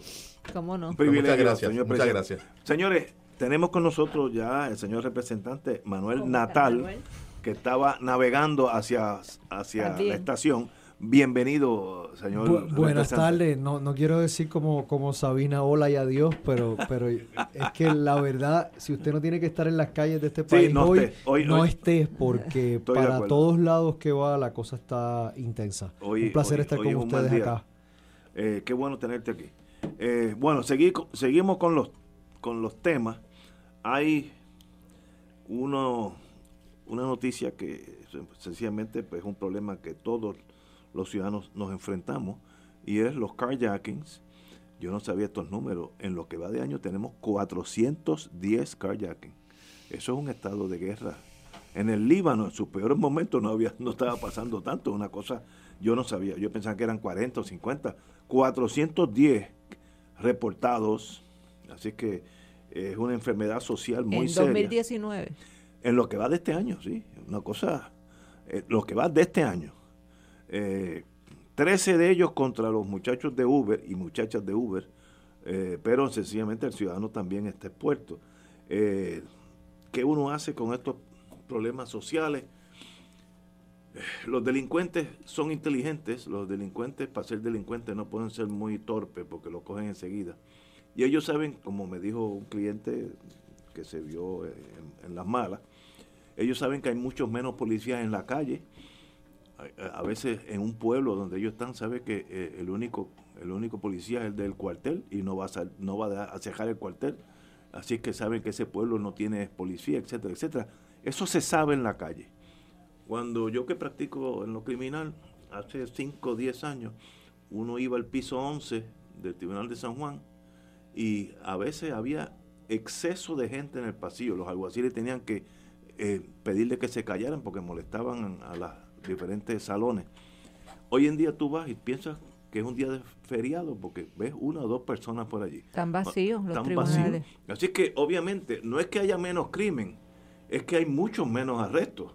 Y entonces pues, pues eh, los políticos son tan hábiles en, vivir con la mentira que dice la criminalidad ha bajado. Pues seguro que ha bajado. Si no están cogiendo a nadie, pues tiene que bajar la criminalidad en número, pero al que asaltan, lo asaltan igual. Así que ese problema y yo no sé qué, hacer con este problema, que es un problema de la sociedad puertorriqueña, educación, eh, los problemas económicos ayudan a la gente desesperarse y recurrir a todo. Eh, yo sé que va a haber un, o, estaban hablando de un entendido que es pasarle estos casos de carjacking, aunque no haya violencia al gobierno federal, donde las penas son draconianas, eh, pero eso soluciona el problema, no sé. Señor representante, usted, bienvenido.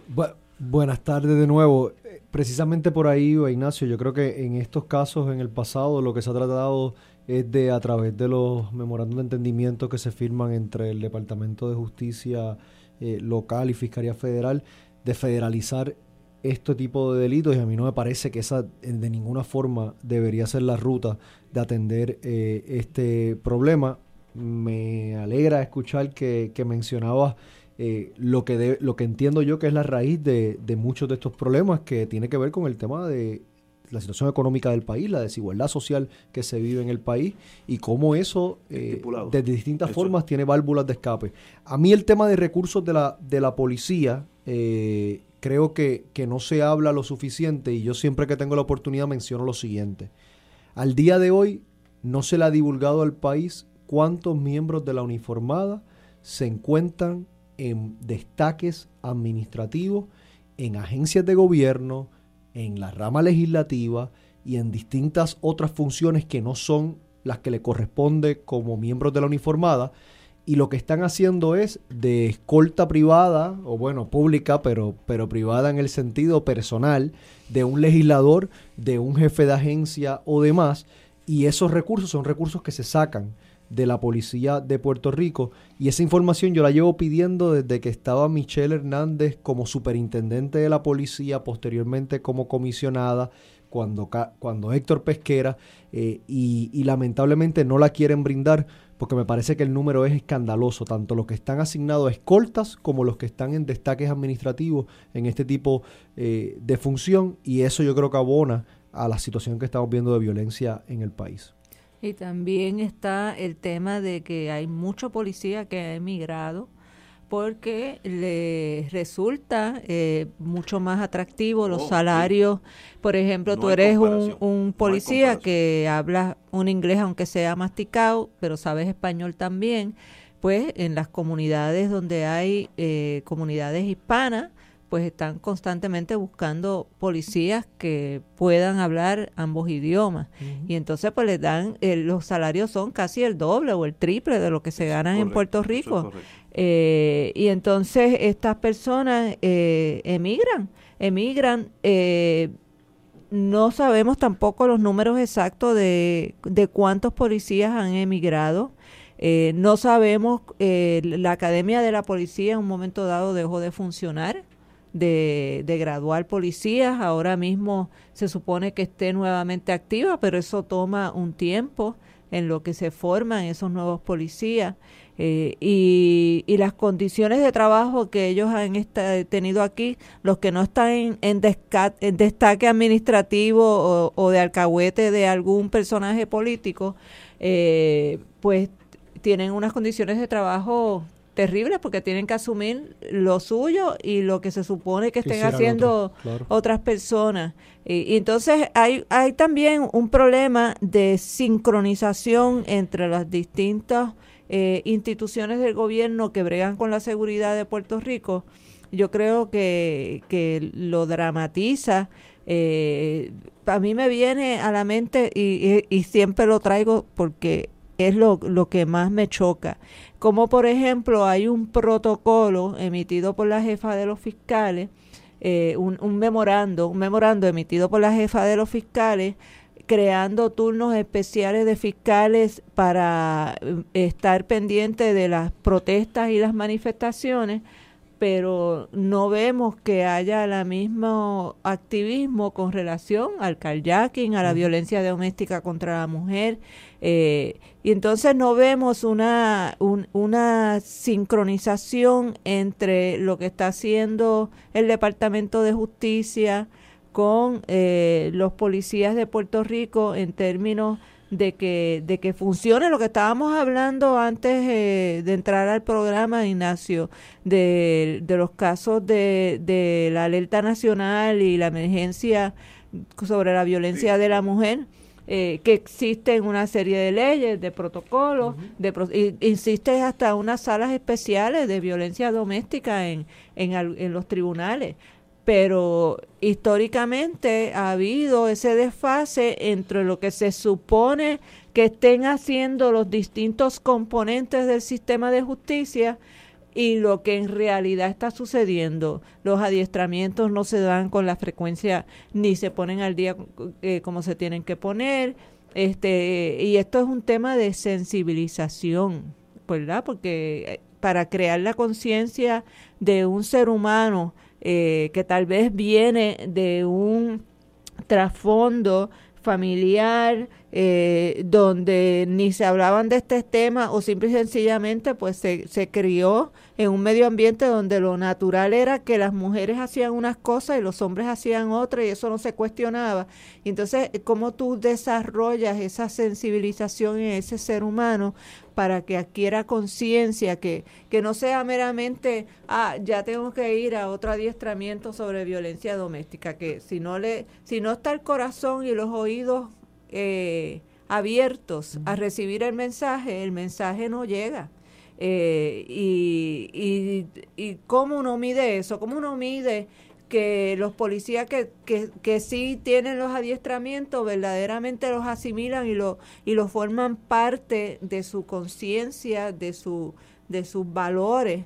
Eh, un poco a mí me sorprendía, por ejemplo, cuando hubo la marcha multitudinaria del, del 22 de julio, donde obviamente el tema eh, de las mujeres era una de las reivindicaciones que y, todo lo del chat, ¿verdad? De la de los de los comentarios derogatorios contra las mujeres, que, que inclusive hubo hubo comentarios que ni se publicaron por lo ofensivo que eran. Este y entonces uno ve esa multitud de 700 mil personas y dice, ¿cuántas de esas personas les estará impactando verdaderamente en la conciencia eh, de por qué esos, esos chats tienen un valor negativo? Eh, eso estará ayudando, está impactando. Yo creo que, por ejemplo, eh, lo hemos visto con los, los, traperos y los raperos que algunos se han ido moviendo y cambiando el lenguaje eh, que utilizan en, su, en sus composiciones, porque, porque ha habido una, una sinergia de, los colectivos de mujeres, de los movimientos feministas, de, de machacar en la conciencia que esos comportamientos están mal, que esos lenguajes están mal.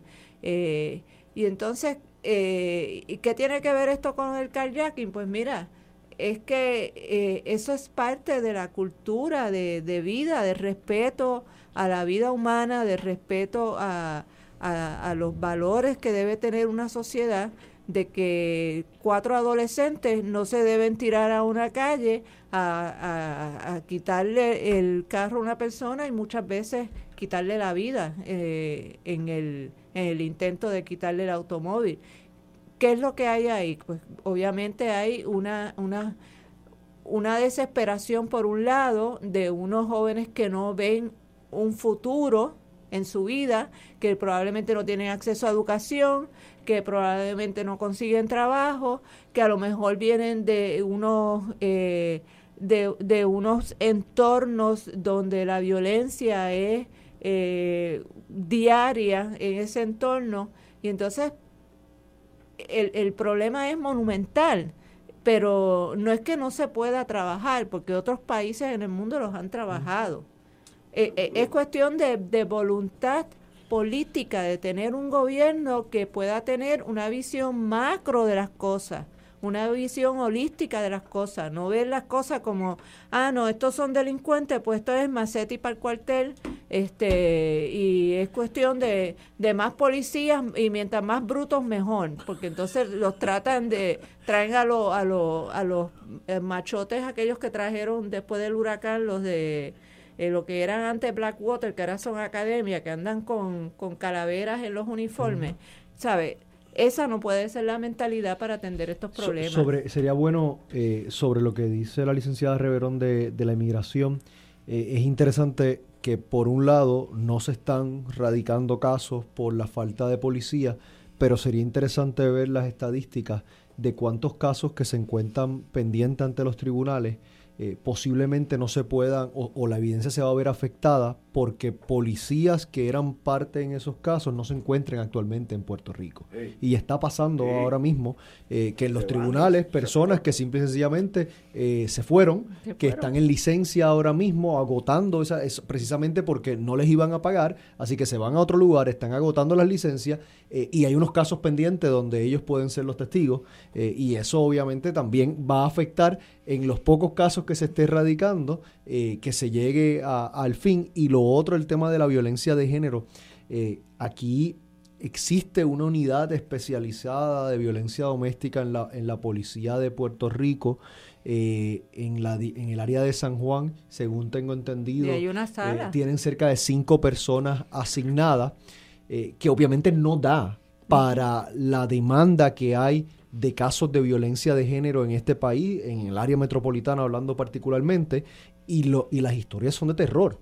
De una persona que va a un cuartel a hacer una querella, que lo que encuentra allí es una persona que hay que esperar a que venga el agente de la unidad especializada, que son cinco, pero cinco para turnos de 24 horas, que entonces lo que puede haber en un turno quizás son dos que están atendiendo una querella en otro lugar, que hay que esperar horas y esa víctima tiene que decidir si se queda ahí esperando ese proceso para contar esa historia nuevamente eh, y, y lo que yo creo que lo que es importante destacar es que quizás las estadísticas que tenemos en cuanto particularmente lo que tiene que ver con violencia de género, eh, yo estoy seguro que son muy por debajo de lo que es la realidad, inclusive de las personas que llegan al punto de llegar a un cuartel y tratar de hacer una querella y que al final desisten de ese proceso porque no hay un personal eh, disponible para atenderle en ese momento. Bueno, la estadística es que de cada una que se que llega a querellarse, hay 10 que no lo hacen. Sí, eso, eso me suena lógico,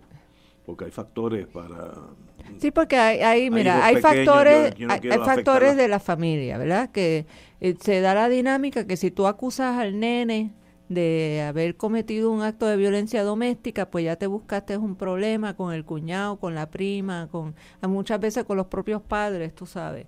Este, está la cosa esa afectiva que complica toda la situación, pero también está la cosa de de que yo voy a la policía, a lo mejor me hacen caso, a lo mejor no me hacen caso. Cuando son varones, por ejemplo, muchos varones que han sido víctimas de violencia doméstica, porque la violencia doméstica no es solamente de, de, la, de los hombres contra las mujeres, también es de, los, de las mujeres contra los hombres, eh, o entre parejas del mismo sexo. y, y entonces los policías se les ríen en la cara eh, al hombre que va a pedir un protección este, porque ha sido víctima de violencia doméstica. O sea, son muchos los factores que inciden y por eso eh, el, tratar este tema así eh, e, es bueno que el, primer paso que ha tomado la gobernadora de declarar una alerta nacional, pero eso de por sí, si no va acompañado de una política pública y de una ejecución de, lo, de todas las leyes y los protocolos y, y, de, y de darles recursos a las instituciones que se supone que existen para atender esto, pues entonces se queda todo en, meramente en declaraciones. Es un poco como las Naciones Unidas, que se aprueban muchas resoluciones, pero no se pueden eh, ejecutar. Y el tema educativo es fundamental. Él, se lo buscó es, algo que es tan difícil de leer y escuchar en personas. Yo recuerdo hace varios meses en un caso del área oeste que una mujer fue acuchillada por su eh, expareja.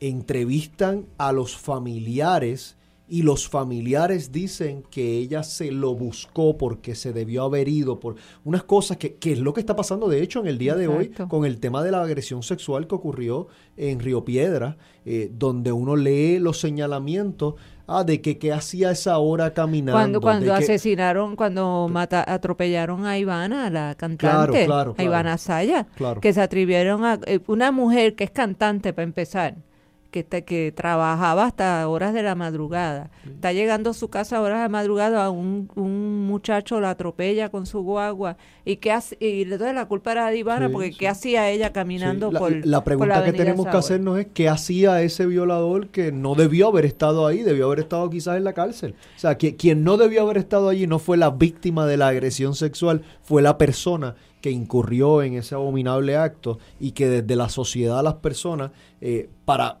como si, ¿verdad? Como si fuera poco que acabas de ser víctima de una agresión sexual y para colmo entonces ante la gente, eh, también entonces es porque fuiste quien se buscó eso. Es una cosa que yo creo que hay que volver al tema de la educación. Es que, es que estoy de acuerdo contigo. La clave de un país es su educación. Un país culto soluciona la mitad de los problemas estrictamente por haberle enseñado a los ciudadanos a ser como deben ser. Si son salvajes, miren, aunque tengan Mercedes-Benz, siguen siendo salvajes. Y para eso la educación es clave en cualquier país del mundo, cualquier país del mundo. Esa revolución debe empezar por la educación. Y por lo que hemos visto, ese es uno de los flancos más débiles en Puerto Rico ahora mismo, la educación pública. Pues si la han desmantelado. aquí, la, aquí la educación lo que han hecho es destrozarla. Tenemos la secretaria de Educación acusada criminalmente por fraude. La, segunda, el segundo secretario de Educación, porque tuvimos a Fajardo, porque eh, Educación es la agencia que más dinero maneja. Y es crucial para el país, crucial. 43, la estadística es que en los pasados cinco años se han cerrado el 43% de las escuelas públicas en, en este país y si bien es cierto que ha habido una reducción poblacional, el cierre de escuela vis a vis la cantidad de estudiantes menos no es de ninguna forma proporcional y de hecho lo que esa reducción poblacional da una oportunidad es a llegar a la cantidad de estudiantes por salón que, es recomendable claro. claro. y lo que hicieron fue lo opuesto lo que hicieron fue entonces volverlos a cenar exacto exacto señores tenemos que ir a una pausa regresamos con fuego cruzado Fuego Cruzado está contigo en todo Puerto Rico.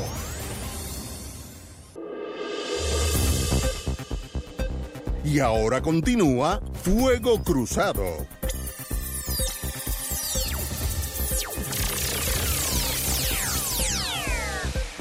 Regresamos amigos y amigas a Fuego Cruzado, ya que tenemos aquí de rehén al compañero Natal, pues obviamente como ya no puede, eh, cerramos la puerta con candado ya no puede esconderse, además que no quiere esconderse. Jamás, jamás. Eh, eh, vamos a preguntar, vamos a hablar de Victoria Ciudadana. Eh, este domingo hay algo que tiene que ver con el movimiento de ustedes. ¿Qué, es lo que está pasando? El domingo tenemos una asamblea nacional en Juana Díaz, en el Centro de Bellas Artes de Juana Díaz. Comienza a las 11 de la mañana el registro y la asamblea per se comienza a la 1 de la tarde. Y en esa asamblea nosotros vamos a estar escogiendo, nosotros y nosotras vamos a estar escogiendo la estructura organizativa del movimiento. ¿Qué quiere decir eso? Nosotros hace varias semanas abrimos un proceso en que las personas pudieran someter propuestas de cómo entienden que se debe organizar Victoria Ciudadana. Hay distintos tipos de propuestas que se sometieron durante las pasadas semanas, cerca de 20 propuestas. Como si fuera una corporación, pues dónde está el liderato, la junta de directores, el equivalente, ¿no? De cómo va a funcionar el proceso de toma de decisiones, de cómo van a comunicarse las distintas estructuras del movimiento, de si vamos a adoptar una estructura tradicional como la que adoptan los partidos eh, tradicionales, que es puramente territorial, o verdaderamente vamos a hacer un movimiento en donde no solamente nos organicemos de cara a un proceso electoral, sino que también eh, nos organicemos para incidir en el día a día del quehacer político en este país con representaciones comunitarias, sectoriales y demás. Eh, y ese es parte del debate que se está teniendo.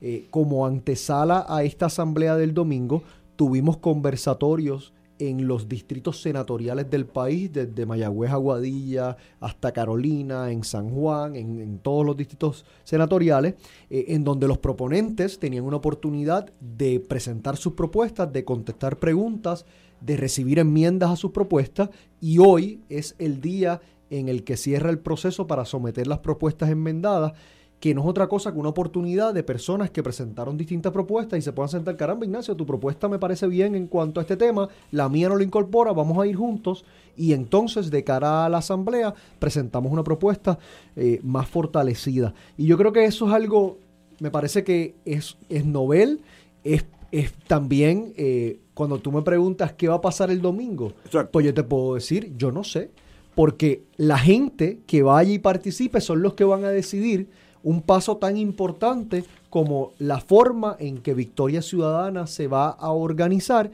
y, eso es, yo creo, que como debe funcionar eh, un modelo que pretende romper con el sistema bipartita al cual estamos acostumbrados. la, como sabía que venías para acá, en el San Juan Star de hoy sale que Victoria Ciudadana tiene up to date hasta hoy 24.179 firmas para que se inscriba el partido. El movimiento socio. Y, y, que el partido necesitaría 18 más, 18 mil más, para un total de 47 mil 406, que es el número mágico. Ustedes llegarán a tener estas 18 mil que les faltan de aquí a diciembre 30, creo que es. Eh, por aquí dice diciembre 30. Sí, sin duda. mañana. nosotros, nosotros, nosotros en Victoria Ciudadana nos hemos propuesto completar este proceso para octubre de este año, porque si bien es cierto que la ley nos permite hasta el 30 de diciembre, esa fecha también es la fecha límite para la presentación de candidaturas. Y uno no puede presentar candidaturas si no está certificado como una franquicia electoral. Eh, nosotros en, Victoria Ciudadana, Ignacio, eh, y las personas que son simpatizantes de Victoria Ciudadana, eh, la realidad es la siguiente. Nosotros tuvimos una oportunidad en el verano del 19 de hacer algo que fue histórico, que fue el rechazo a lo que representó la administración de Ricardo Rosselló, eh, que no es exclusivamente lo que salió en el chat, sino los temas de la corrupción eh, y demás.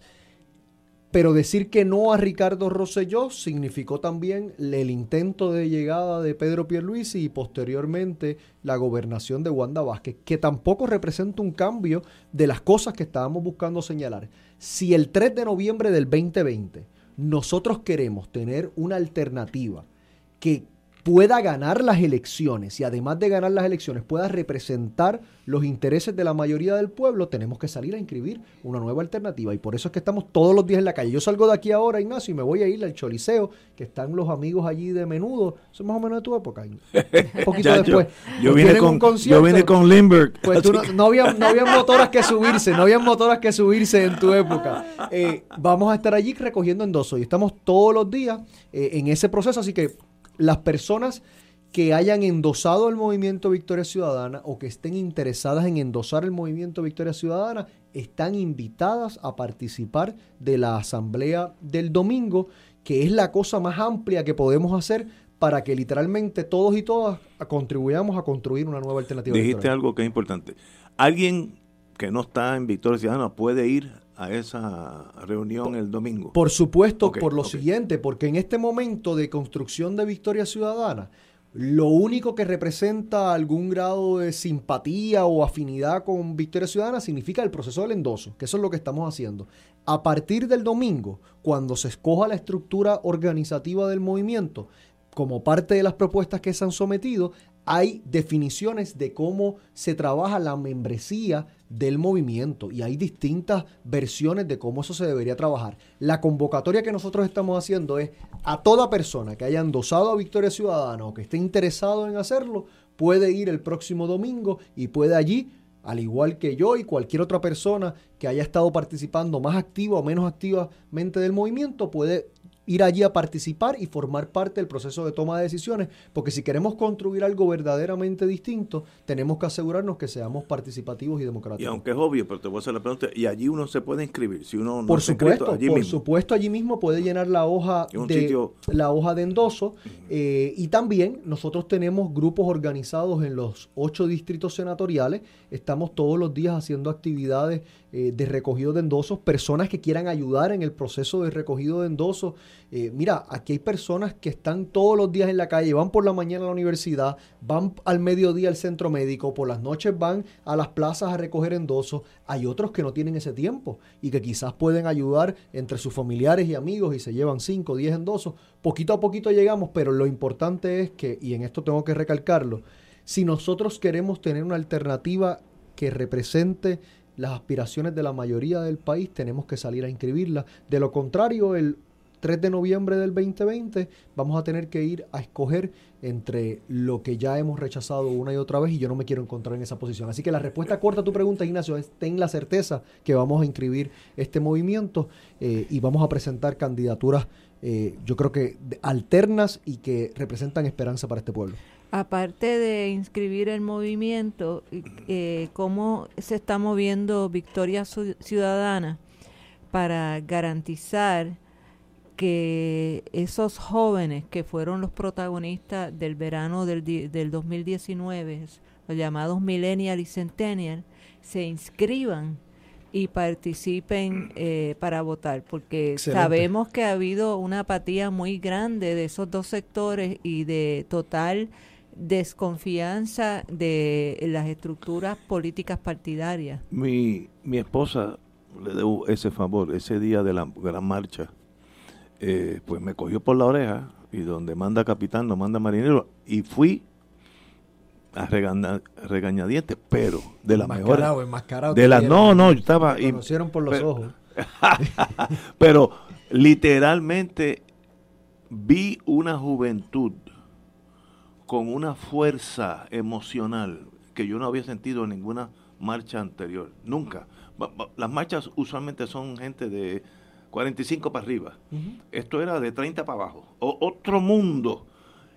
Y yo dije, si esa fuerza se puede canalizar, la forma que sea, Victoria Ciudadana, el partido que tú quieras, Piper, que sea, eso era una fuerza tan avasalladora que ese, esa, ese grito de cambio está ahí porque lo vi. Yo, no es que me lo contaron, yo estuve allí.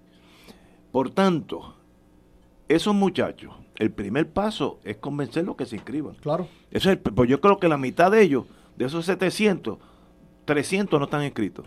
Pues entonces no existen. Pero por parte, por particularmente no están inscritos por falta de iniciativa y de recursos de la Comisión Estatal de Elecciones. Comisión Estatal de Elecciones que antes iban a las escuelas, que antes tenían la unidad móvil en las universidades, que nosotros hemos solicitado el uso de esa unidad móvil y lamentablemente los partidos que se encuentran actualmente representados en la Comisión Estatal de Elecciones han sido los primeros que han objetado que en encuentros donde hay jóvenes se utilice la unidad móvil de la Comisión Estatal de Elecciones, pero curiosamente te voy a dar brevemente una, experiencia anecdótica que tuve en, el portón de la UPR en Río Piedra. Jóvenes pasaban, de cada 10 jóvenes que pasaban, 9 estaban interesados y solidarios con el movimiento. De esos 9, Cuatro estaban inscritos, cinco no estaban inscritos. ¿Tú sabes qué ocurrió en los días que estuvimos en la universidad en ese proceso de recogido endoso? Que a esos jóvenes que no estaban inscritos les explicábamos cómo era el proceso para inscribirse. Les decíamos que podían ir a la comisión, dónde quedaba, cuánto tomaba. Y muchos de esos jóvenes, en el periodo de tiempo que estábamos allí frente a la universidad, se montaban en el tren, se bajaban en la estación del Choliseo, iban a la comisión de elecciones, sacaban su tarjeta electoral, regresaban y endosaban el movimiento. ¿Qué te dice eso? Que hay un interés particular de la juventud de participar y lo vemos todos los días. Hoy yo estuve en el Colegio San Ignacio, en el Colegio San Ignacio, que no es necesariamente el lugar donde yo esperaría que habría más afinidad a las ideas que quizás se están presentando, en un panel donde estaba un representante del Partido Popular, un representante del PNP, un representante del PIB y de Victoria Ciudadana estaba la licenciada Lugar y este servidor.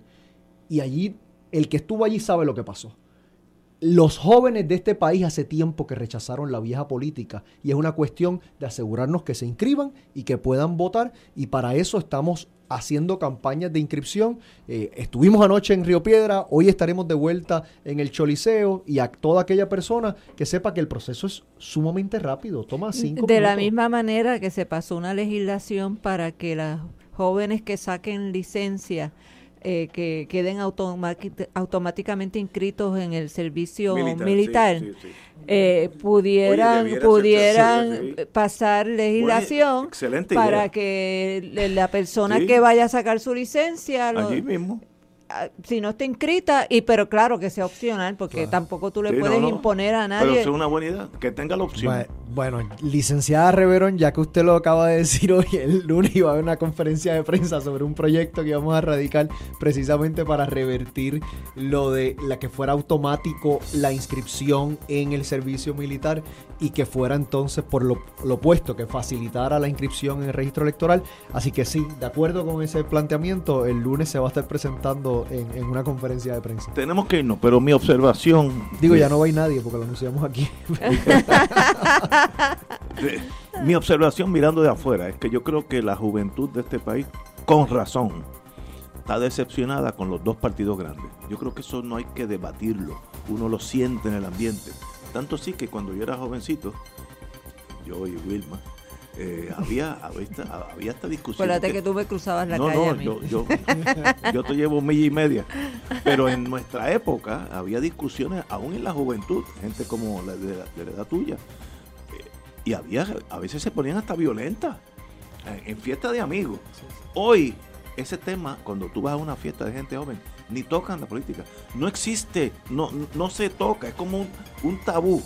Ese cambio es decepción. Entonces, de las cosas, ese pueblo, ahora estoy yo como analista político, está buscando un nuevo sendero. Si lo encuentra o no, eso yo no te puedo asegurar. Pero que hay descontento, lo hay con las dos estructuras que están anquilosadas ya eh, con artritis emocional, ese tipo de cosas. ¿Ustedes son la solución? No sé, eso lo veremos. Tenemos que irnos. Manuel. Gracias, qué, gracias. Qué bueno que estás aquí. El domingo nos vemos en Juanadías. Gracias. Oye, Wilma, si, este, si fuéramos tan joven como este muchacho, ¿eh? ah. con lo que ya yo sé. Hasta más lunes, amigos.